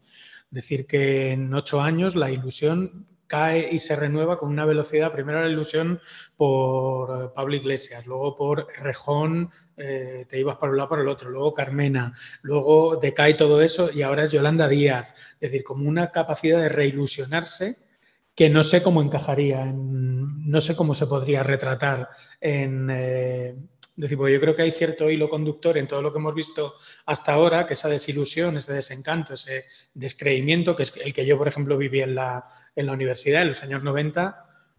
Yo en la universidad, tanto la gente que votaba al PSOE como que votaba Izquierda Unida, como que no votaba, compartían ese sustrato de desilusión y desencanto por lo institucional, por no creérselo, unos votaban con la nariz tapada, otros votaban incluso, yo tenía un compañero que votaba Izquierda Unida por pena, decir, bueno, que no desaparezcan, ¿no? Ahora es al contrario, es decir, tú ahora entiendo que en muchos círculos hablas y dices que no vas a votar o que votas por pena y te, te, te acusan de, de, de matado, de, de, qué vergüenza, que no te ilusionas con nada, que eres un, no decir que vas a la contra de todo, que estás Pero apagando... No. Es decir, ¿cómo, ¿cómo se encajaría eso con la...? ¿No crees que son ciclos? Tú estás hablando también de tu generación. El, el chico que ha intervenido antes, que trabaja con jóvenes, sí, yo, yo que trabajo con jóvenes, estoy de acuerdo con él que hay un descreimiento que no es el que puedas tener tú y tu generación. Los que vienen detrás ya no, entonces, eso, eso, podría ser en paralelo a lo que podrías sentir tú en los años 90 respecto a los que venían de los años 70 o lo que sea. Supongo que en su momento, pues si la gente votó en masa a Felipe González, tendrían una ilusión de la hostia, digo yo. Y luego ya eso se vino abajo. Y entonces viene la generación de los 90 y ya está descreída. Pues ahora también pasa un poco lo mismo. Yo lo veo un poco cíclico. Eh, Pedro. Em, a ver, vuelvo, a- vuelvo a Chirves del 2010, porque termina el texto con algo que, que- es- No es que sea un paralelismo, es que cambiando algunos nombres podía ser perfectamente lo de ahora, ¿no? Leo así como frases que tienen un hilo, pero me salto algunas. Eh, Zapatero, si cambiamos los nombres no lo podemos imaginar de otra manera. Zapatero ha estado trabajando en sordina a favor de la gran banca y de los especuladores a los que de cara a la galería ataca con demagogia populista. Palabrería. En sus actuaciones, ni una sola referencia a tocar el estatus de unos bancos que, según leo en prensa, son las entidades europeas que más cobran a sus clientes por servicios y las que menos pagan por rendimientos. Acordáis de los bancos batiendo todos los récords de beneficios este año, este trimestre. Han pulverizado todos sus récords históricos ahora mismo. ¿no? Eh, el discurso del 12 de mayo, que fue el de los recortes de 2010, levanta el telón de la retórica y en escena aparece la amarga realidad. Eh, él mismo, Zapatero, ha creído necesario anunciar precipitadamente que pronto llegarán impuestos que grabarán a los que más tienen, a la banca, a la iglesia, a los ricos. La batidora populista vuelve a girar. A lo mejor queda alguien que se crea algo. No lo sé. O sea, esto, si cambian los nombres de los impuestos a la banca, los impuestos a las grandes fortunas, ¿no? Vamos a tocar. Es que es, es que es, que es tal cual, ahora mismo. Es que es la misma jugada, Por garantizar eso- beneficios a Ana Botín, pero a cambio hacer como que le está rascando un poquito para que parezca que. Por eso yo creo que es cíclico. Eh, eh, Hay una cosa que no, que no habéis nombrado y es Zapatero, al inicio de la crisis, eh, eh, impulsó, creo que se llama Plan E en Sí. aquel momento, Sí. que eran una serie de medidas de gasto público, keynesianas y tal. Y llegó la Unión Europea y dijo, ¿dónde vas? Y tuvo que caerse todo eso. Entonces se puede también equiparar a lo de ahora, que se empieza un poco con medidas keynesianas y ahora que está empezando a subir la inflación mucho, que es el objetivo último del Banco Central Europeo, pues a ver dónde vamos, porque ya estamos con restricción de la cantidad de, din- de dinero en circulación, subida de tipo de interés. Entonces, bueno, es un poco, se repite también, es lo mismo que dices tú, se va repitiendo. Entonces, yo en eso también pongo un poco en sordina lo del fin del capitalismo, porque se lleva diciendo muchos años y luego la realidad es que el capitalismo no ha sido sustituido. Yo soy profesor de economía, ¿vale? Pues tampoco, no tengo ni idea, ¿eh? O sea, tienes más- no sé si eres economista o no, yo no tengo ni idea, siendo profesor de economía, porque es una ciencia y yo no soy un gran estudioso. Me gusta más esto que lo que enseño. Y, pero yo sí iba a poner un ejemplo clásico, que era eh, Malthus, que era un economista clásico de mediados del siglo XIX. Él predijo un estado estacionario y era un economista clásico, supuestamente defensor del capitalismo. Y dijo, eh, al hilo de lo que tú decías, eh, los recursos crecen en progresión aritmética mientras que la población crece en, pro- en progresión geométrica. Esto va a llegar un momento en que sea insostenible. Pues llegó 20 años después o 30 años después, otro economista también clásico, de los últimos, ni siquiera estoy hablando de marxismo, ¿eh? estoy hablando de economistas clásicos, que fue John Stuart Mill, y dijo, bueno, el cambio tecnológico va a hacer que los recursos puedan crecer también en progresión geométrica como la población y eso va a sostener el sistema. Pues esto se podría, pues, podría pasar ahora porque el cambio tecnológico está constante, es constante el cambio tecnológico. Entonces yo la predicción de que el capitalismo se va a venir abajo, pues lo tengo que ver. Se- Seguramente lo, lo hemos lo he hablado demasiado rápido, ¿no? O sea, No, si yo entiendo que es una posibilidad. no, no, no. Iba a contarlo un poco más. Iba a decir el capitalismo global. O sea, creo que ahí sí que podremos estar bastante de acuerdo en que estamos cambiando de fase en lo que ha sido bueno, pues la integración de las cadenas de valor, la integración de todos los procesos productivos a nivel global, el modelo just in time, no sé qué, bueno, un modelo integrado a nivel global eh, económico, con toda una serie de reglas político-jurídicas y demás, que le están saltando a las costuras, ¿no? Por el cambio de hegemón, por tensiones geopolíticas, porque eh, si hay que seguir manteniendo las tasas de beneficio de los grandes propietarios, va a haber una cierta escasez. Escasez que no tendría por qué haber en, otros, en otro orden de redistribución, ¿vale? Pero que tal y como está montado la cosa, pues no va a dar para todos y por lo tanto hay que asegurar pues el jardín frente a la jungla, ¿no? A eso me refiero. No quiere decir que no vaya, que se vaya a caer. Una predicción como termino, un- marxista. Un, segundo. Eh, solo es, eh, bueno, solo, pero, pero no tan solo, ¿no? El paso de, de capitalismo global a capitalismos regionales, por ejemplo, a mercados más, más localizados, pues es un cierto cambio. No es un cambio de la mentalidad capitalista, ni de la dictadura de la ganancia, ni del lucro, por supuesto, pero digamos, ese, ese perfeccionamiento del modelo durante el último, ¿qué? Medio siglo o más, pues bueno, sí que tiene ciertas quiebras, ¿no?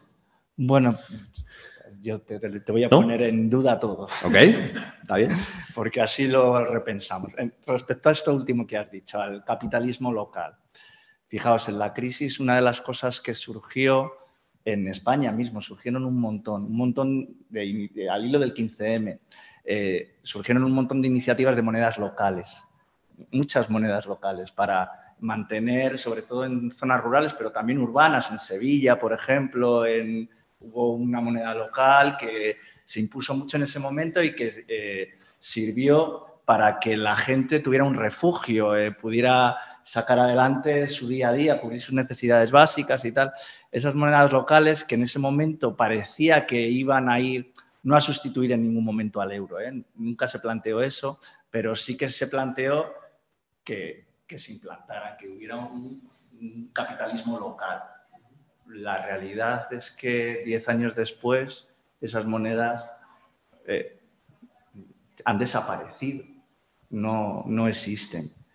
Entonces, bueno, también por eso te digo que ese supuesto capitalismo no, no me refiero, local- no me refiero tanto a eso como a, como a bloques, digamos, como a bloques. No, no me refiero a local de municipios o de comunidades, sino a que es pues ese modelo en donde algo, la materia prima viene de América, va al sudeste asiático a ser ensamblada, luego se le termina de poner algo en Rusia o China y acaba viniendo aquí, pues bueno, pues se puede ir quebrando, ¿no? Las fábricas del mundo, los sitios de materias primas, el, el modelo de circulación de mercancías, de bienes, de servicios, tiene quiebras, lo cual no quiere decir que sean modelos necesariamente mejores, porque pueden ser modelos eh, regionales pues, más autoritarios, más coloniales, más racistas, más desiguales, ¿no? Pueden serlo, o sea, no es necesariamente bueno, pero sí que, digamos, la ruptura de esa fábrica global pues bueno, con la pandemia ha estallado, es bastante más vulnerable de lo que parece, sobre todo con la emergencia climática, es bastante más vulnerable de lo que parece en, lo que va a significar de, de cambios de los usos de la tierra, del suelo, del agua, de ¿no? los alimentos, la energía. eh, y Y por ahí hay- parece que va a ir la cosa. Hay otra predicción en, en todas estas cosas que has dicho, que es una predicción que desde mi punto de vista tiene origen marxista, que es la sustitución de trabajo por capital. Dentro del trabajo, como factor productivo, podríamos también meter el factor tierra, porque es un factor productivo más, al igual que el trabajo. ¿no? Pues cada vez la gente está más envejecida, hay menos población, menos trabajo, pero también se está agotando el recurso tierra, entonces hay menos factores y cada vez hay más capital. Eso también, en el caso de Marx, eh, fue a nivel económico, dentro del, de- del marxismo, también daba lugar a un estado estacionario, tipo lo que decía Malthus, en el sentido de que si no hay nadie trabajando y no hay tierra, pues no se puede producir nada. Si solo es capital, de lo otro no hay nada, al final no hay producción, se acabó. Y entonces eh, Marx ahí te decía que como se iba a sustituir el sistema capitalista por otro tipo de sistema. ¿no? Pero la realidad también es que Marx hizo esa predicción hace 150 años y todavía no se ha producido. Entonces, siempre surgen cosas que parece que aunque eh, vayamos ahí, eh, bueno, yo siempre empiezo, mi primera clase de economía es que la economía no es una ciencia exacta, es eh, una ciencia social que estudia los seres humanos. Los seres humanos somos impredecibles. Entonces, no es que tiras una moneda con un determinado peso, determinada altura, tal. esto no es así. Entonces, bueno, esas predicciones a veces se cumplen y muchas veces no. No sé, bueno, solo es por poner un poco en cuestión. Sí, sí, sí, claro, está bien. O sea, yo me estaba acordando ahora cuando estábamos hablando de que, bueno, de por qué pensamos en, por qué es posible que cambien este, digamos, eh, orden global eh, económico que tiene mucho que ver, sobre todo, aparte de, por supuesto, la crisis ecosocial, pero su, su declinación a través del COVID que como consecuencia obviamente de la crisis ecosocial y de un modelo específico que es de las macrogranjas, de una forma concreta en que el capitalismo y el agrobusiness se, se sitúan y se ubican de una determinada manera. O sea, no es, bueno, digo por digo que eso y es ese tipo de modelo no en su conjunto pero sí en parte lo que ha hecho ver que la, vulnerabilidad de, digamos de muchas regiones en, ¿no? por su, bueno pues todos los límites que hubo al acceso a mercancías cuando estaban cerrados los aranceles la propia guerra y que también bueno en cierta manera eh, ha puesto en el centro estos, conflictos que también ha dificultado las propias cadenas de valor. Entonces, en esos términos yo creo que es en los que se está hablando más específicamente de tres condiciones, que ahora se me ha olvidado una, pero son esas tres las que se cuentan en relación a lo que bueno, lo que se ha transformado respecto al modelo más hegemónico neoliberal que, que veníamos conociendo y que parecía que, bueno, que es el que que adquiere otros discursos y donde el discurso este de la nación de alguna manera abstracta también coge un cierto peso aunque que es discursivo, vamos. Y también pensando en esto, era un poco como, bueno, ¿no? Como otras, eh, intentar también darle otra dimensión como, como a la crisis, ¿no? Estaba acordando, bueno, de, mm, es que no sé cómo explicarlo pero bueno, me está acordando de justo del texto este de Mike Davis, de viene que también fue otro texto como premonitorio, pero en este caso con relación al COVID, que también contaba como un montón de, en cierta manera, de transformaciones vinculadas al propio modelo en el que estamos, también de cara a, pensar las revueltas en las que vamos a, estar, ¿no? O sea, que, también pensar cómo es el, el propio modelo que de forma de organización tiene implícitas como esas formas de, resistencia, ¿no?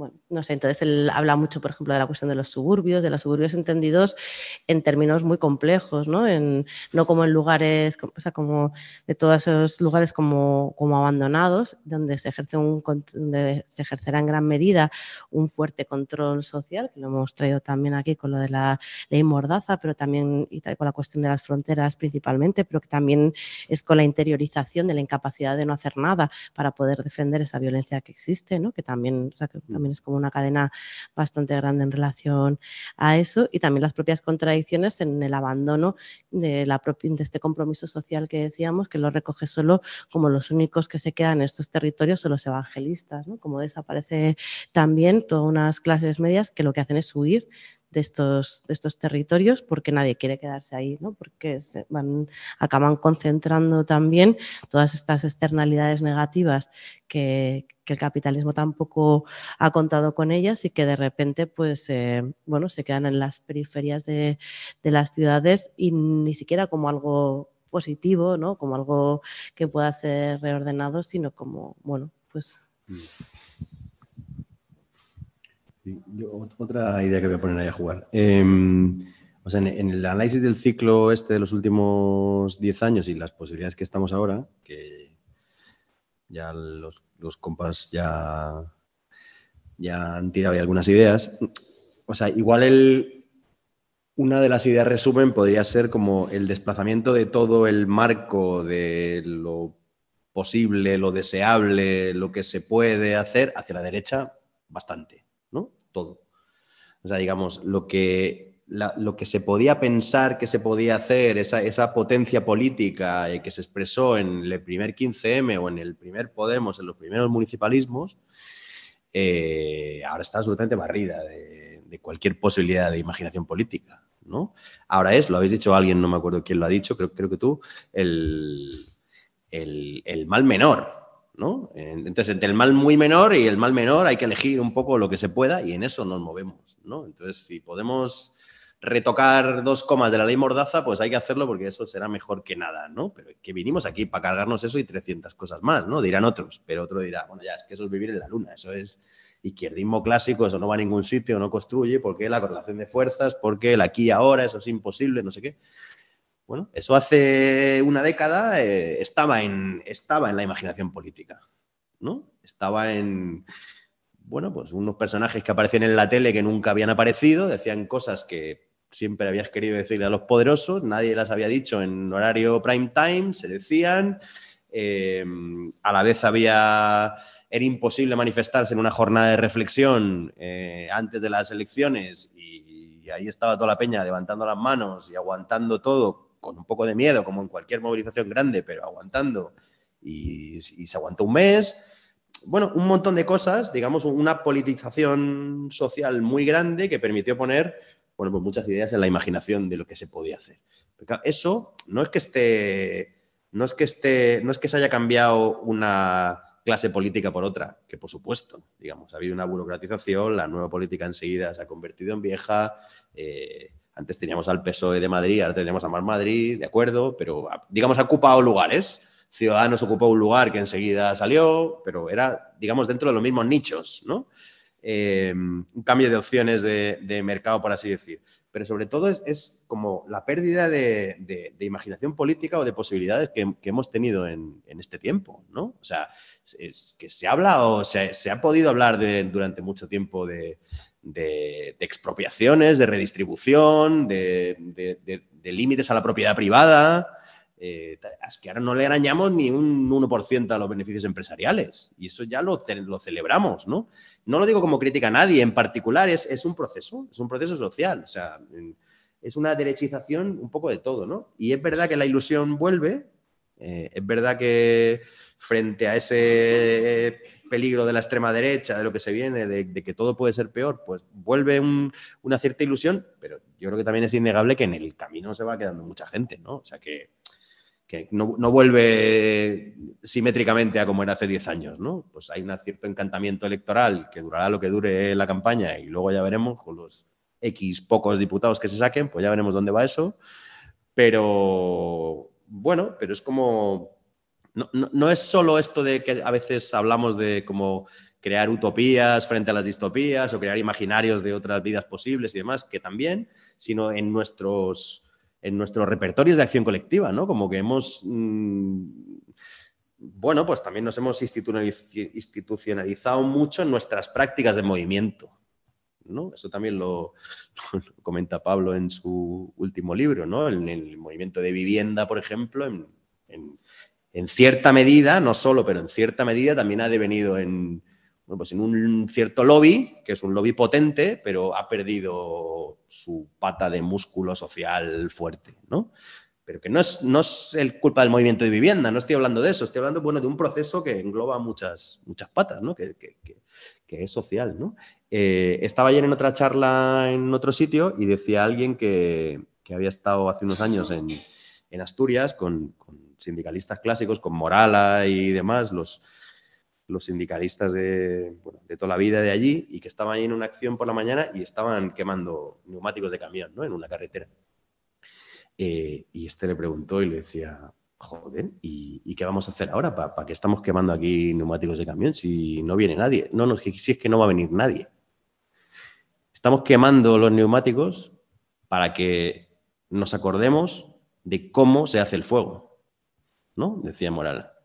No queremos presionar a nadie, queremos que nuestra gente sepa, no olvide cómo se hacen las cosas. ¿no? Va, es un símbolo, es una anécdota de, bueno, de que se están perdiendo ciertas prácticas. ¿no? Yo leía estos días sobre la movilización en Francia contra las macrobalsas estas. Y bueno, son cosas que aquí se hacían, se siguen haciendo, ¿no? Pero se hacían más masivamente de lo que, de lo que se podrían hacer ahora, de, o sea, prácticas desobedientes de poner el cuerpo hasta nivel que hay dos heridos en coma.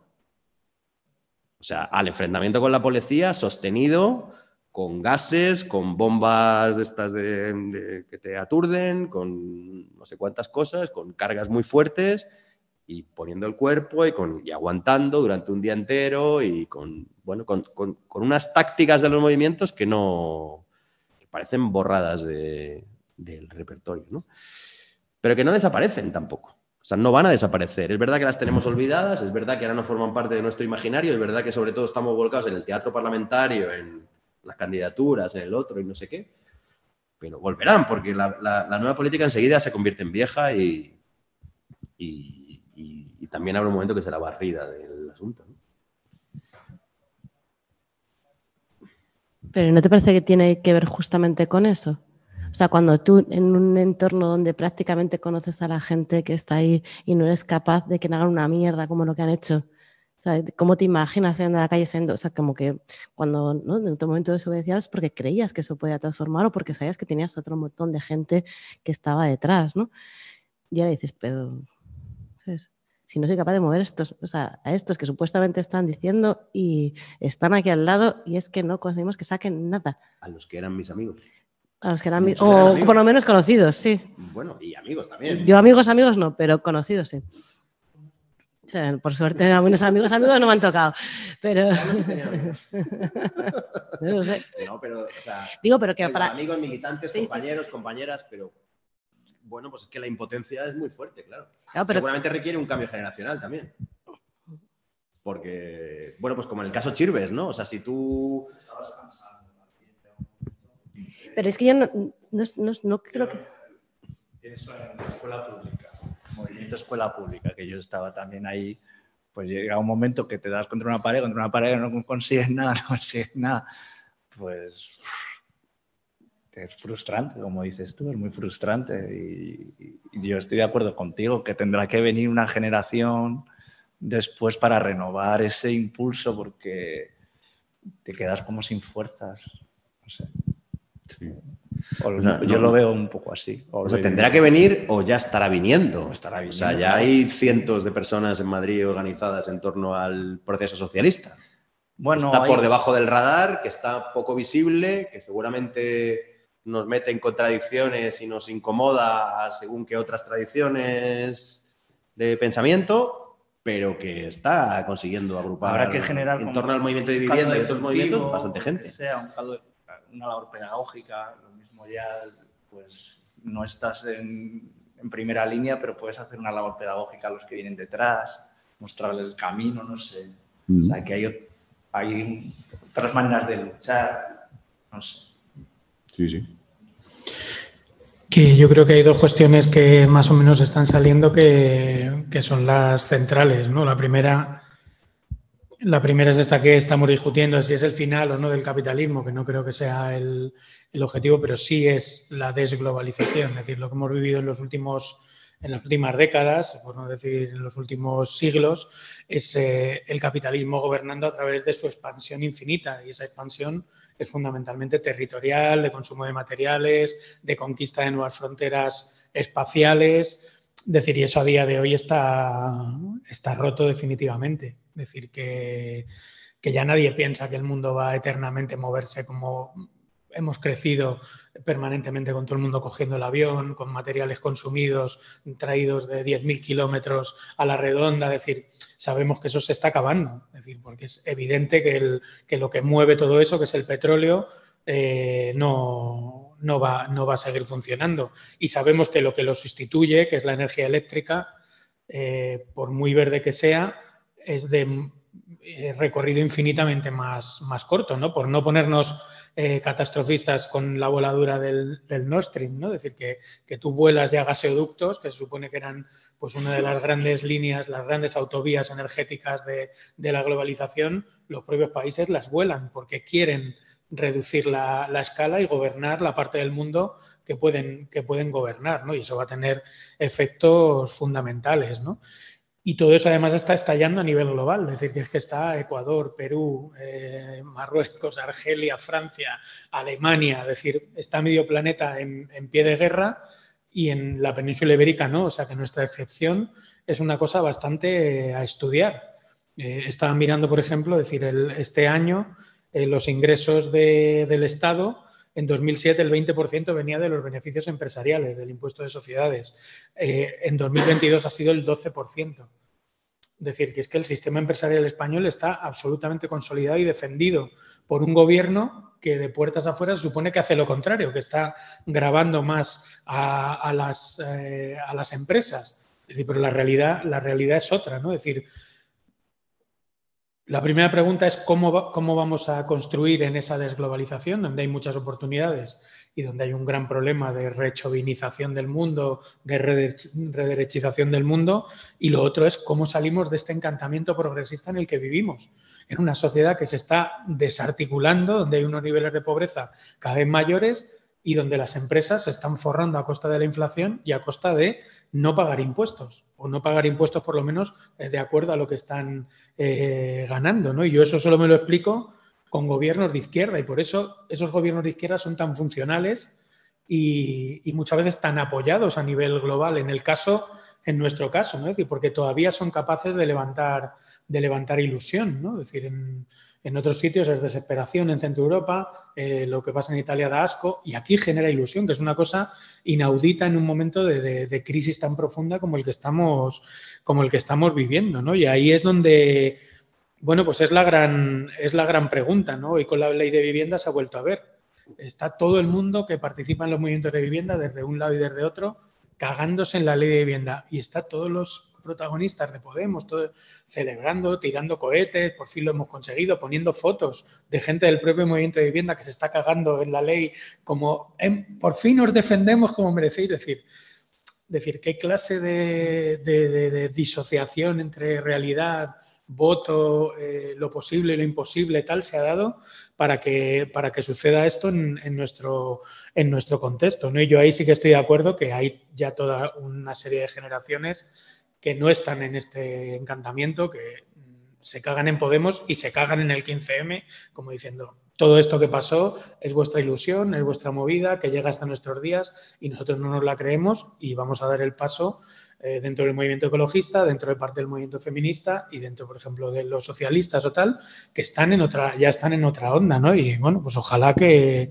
que eso como desarticule ese, encantamiento que para mí creo que más que favorecer es, es peligroso, ¿no? Porque te mete en una especie de quimera de que va bien la- de que en España va bien la cosa que, que no encaja, ¿no? Si Alemania se está hundiendo y está habiendo movilizaciones masivas de luchas contra las minas de carbón, si en Francia, o sea, lo que está pasando en Francia es, una, es un, un momento insurgente.